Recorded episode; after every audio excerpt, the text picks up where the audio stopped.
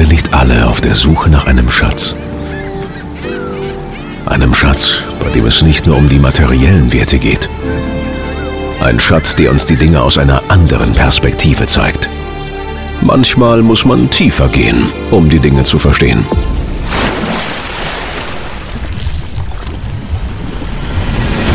Tauche ein, tauche ab und lass es uns gemeinsam öffnen. Mein Sprecher Schatz Kästle. Performance, Interviews, Mindset, Studiotechnik, Stories, Hintergründe, Perspektiven. So, hallo und herzlich willkommen zu einer neuen Ausgabe vom Sprecherschatz Kästle mit mir, Markus Kästle.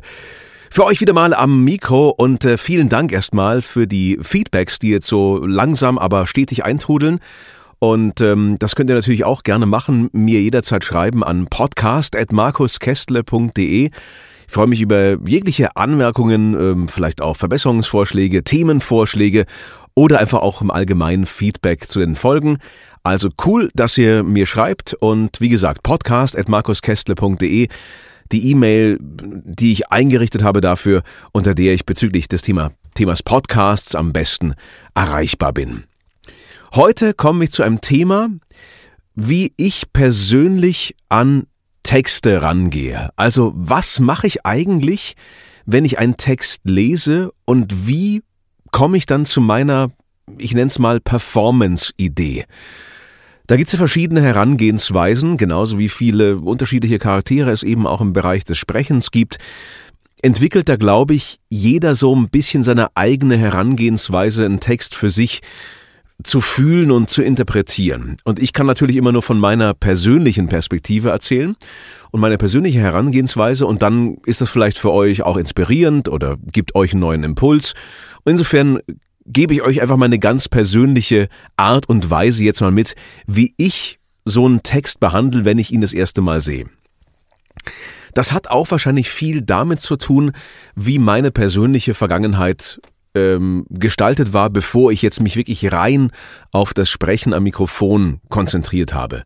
Ich habe es auch in anderen Folgen schon mal erzählt. Ich bin einfach ähm, sehr früh im, ins Radio hineingerutscht und ich wollte das auch immer machen. Also ich komme im Grunde genommen von der von der Radiomoderation, die ja zumindest in der Zeit, wie ich angefangen habe, noch deutlich spontaner und lockerer war und noch nicht so fest reglementiert wie heute. Heute ist Radio im Grunde genommen ein hochprofessionalisiertes Medium.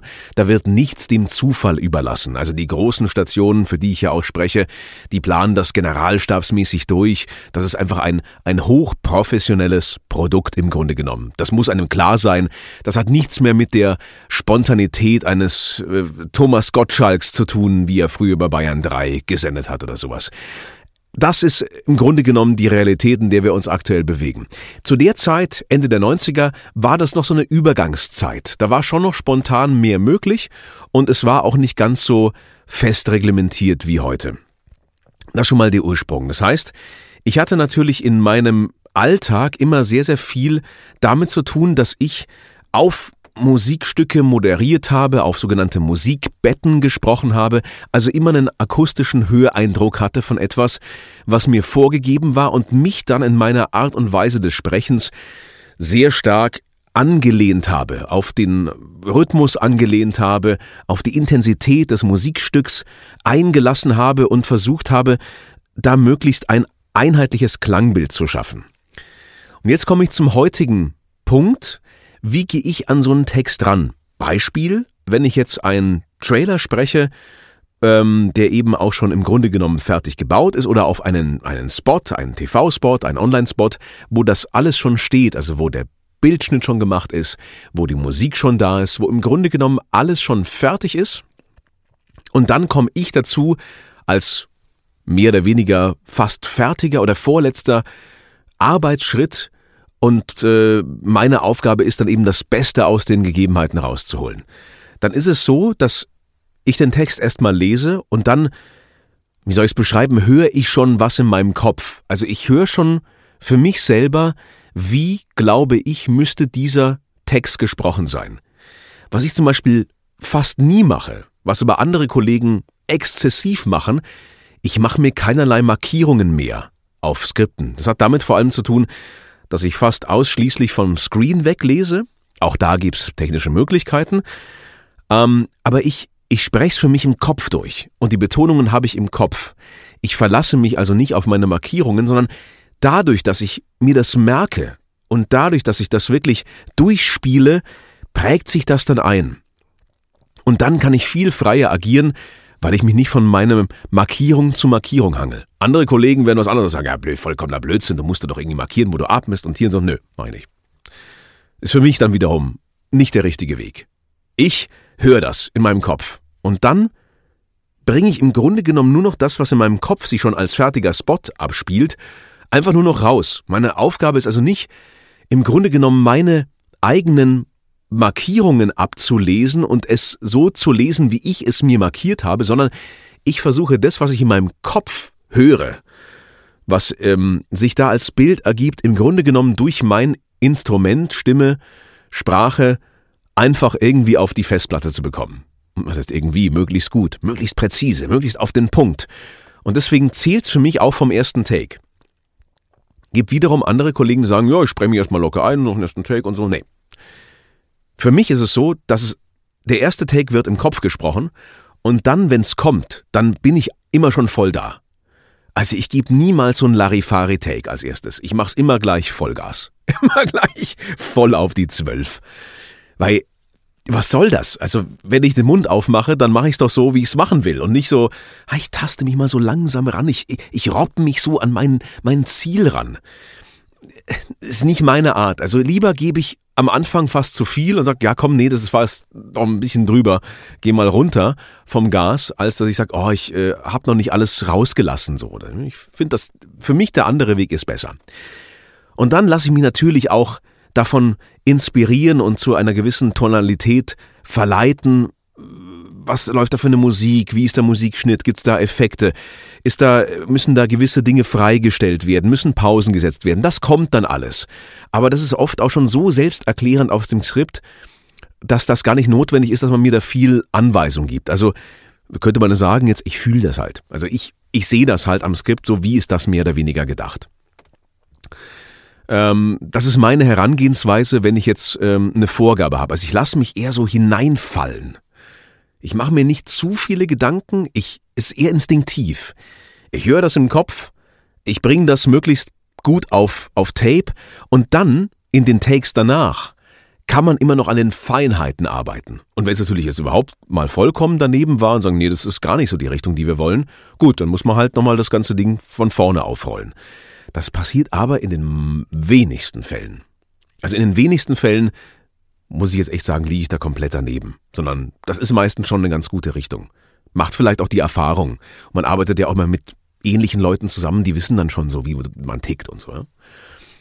So, was ist jetzt, wenn ähm, nichts vorhanden ist? Also wenn wir sagen, wir nehmen auf schwarz, wie es heißt. Also auf schwarz aufnehmen heißt im Grunde genommen, es gibt äh, keine Musik, es gibt keinen Bildschnitt, es gibt im Grunde genommen nur deine Stimme und dich.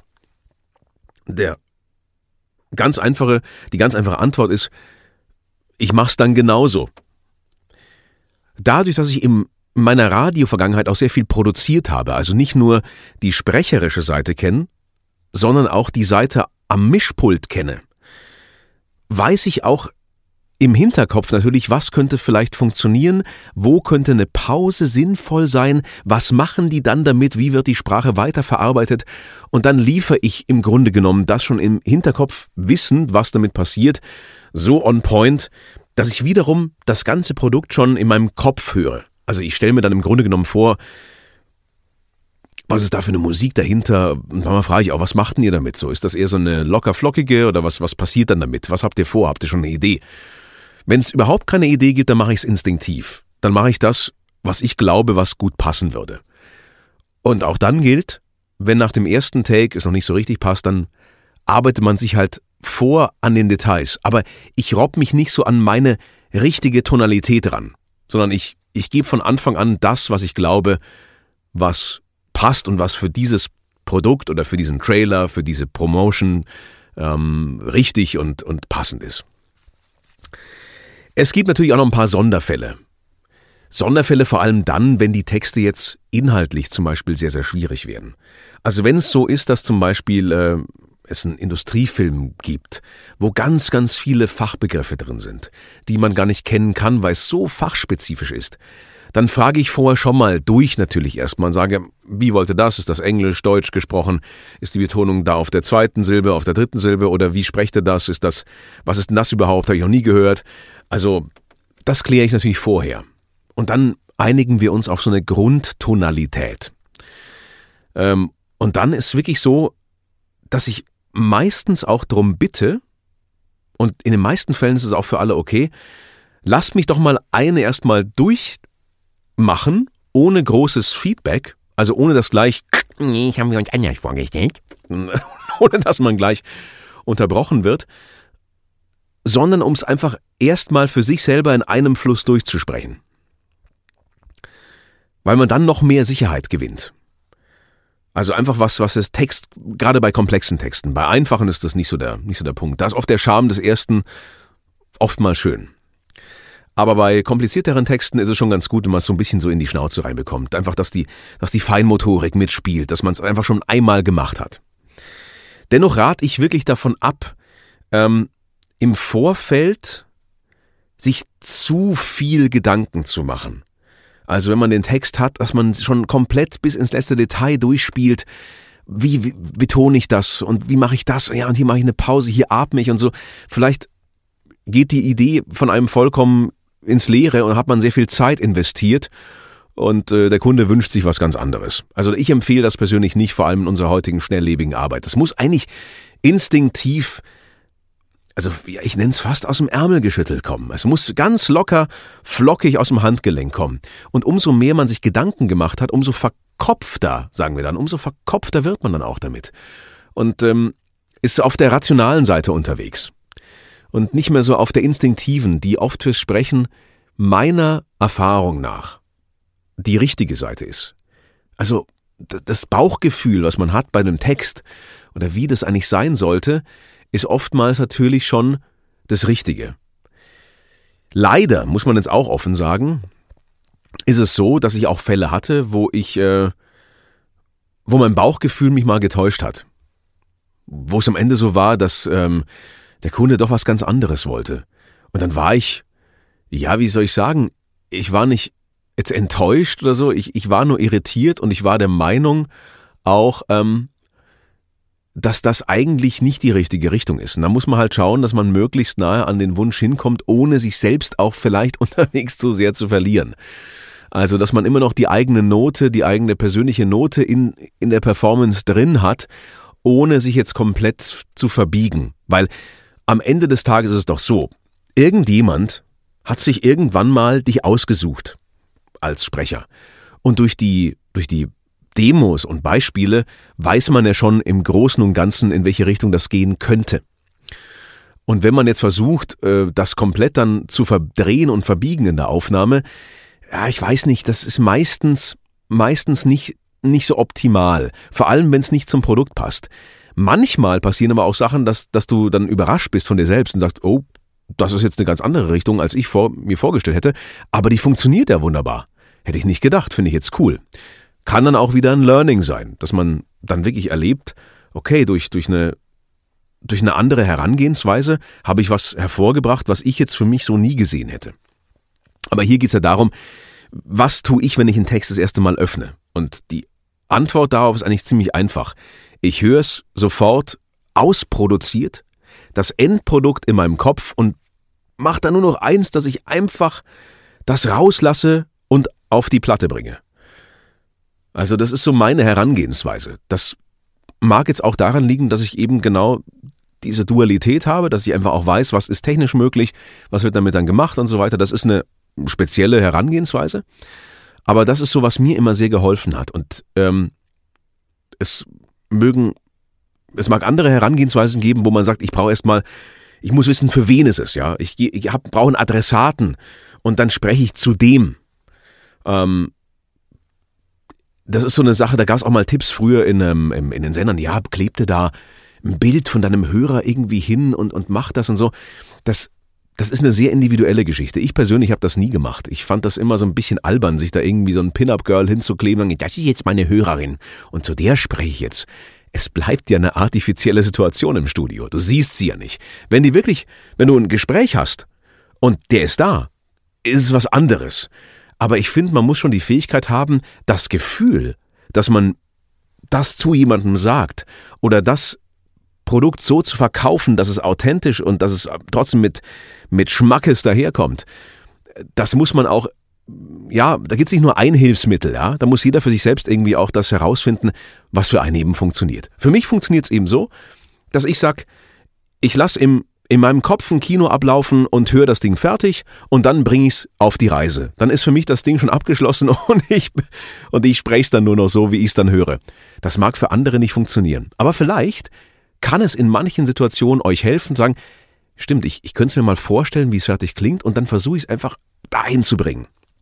Ein bisschen diesen, diesen Sprung über, über die Klippe zu machen. Und ähm, ja, das ist meine Herangehensweise. Würde mich auch mal interessieren, was, was vielleicht eure Herangehensweise ist. Macht ihr euch Markierungen? Ähm, arbeitet ihr mit dem Text vielleicht ganz anders oder so? Habt ihr da eine ganz spezielle eigene Herangehensweise? Ähm, also wie gesagt, immer gerne an podcast.markuskestle.de, gerne auch mit den neuesten Themenvorschlägen. Und äh, dann äh, bin ich mir sicher, dass wir in den nächsten Folgen auch nochmal genau darauf eingehen. Zum Beispiel, wie ist es genau in solchen Situationen, wenn man mit einem Kunden gerade eine schwierige Aufnahmesession hat? Welche Tricks und Kniffe gibt's da, ähm, um, um da elegant aus der Lösung, äh, aus der Situation herauszukommen und welche Lösungsstrategien gibt's da? Das ist zum Beispiel geplant für die nächsten Folgen. Aber ich bin immer offen für neue Vorschläge und freue mich einfach, wenn weiter reges Feedback herrscht. In diesem Sinn, bis zum nächsten Mal. Freue mich, wenn ihr dabei seid und dabei bleibt und macht es gut. Viele Grüße aus der Kabine und aus dem Sprecherschatzkästle.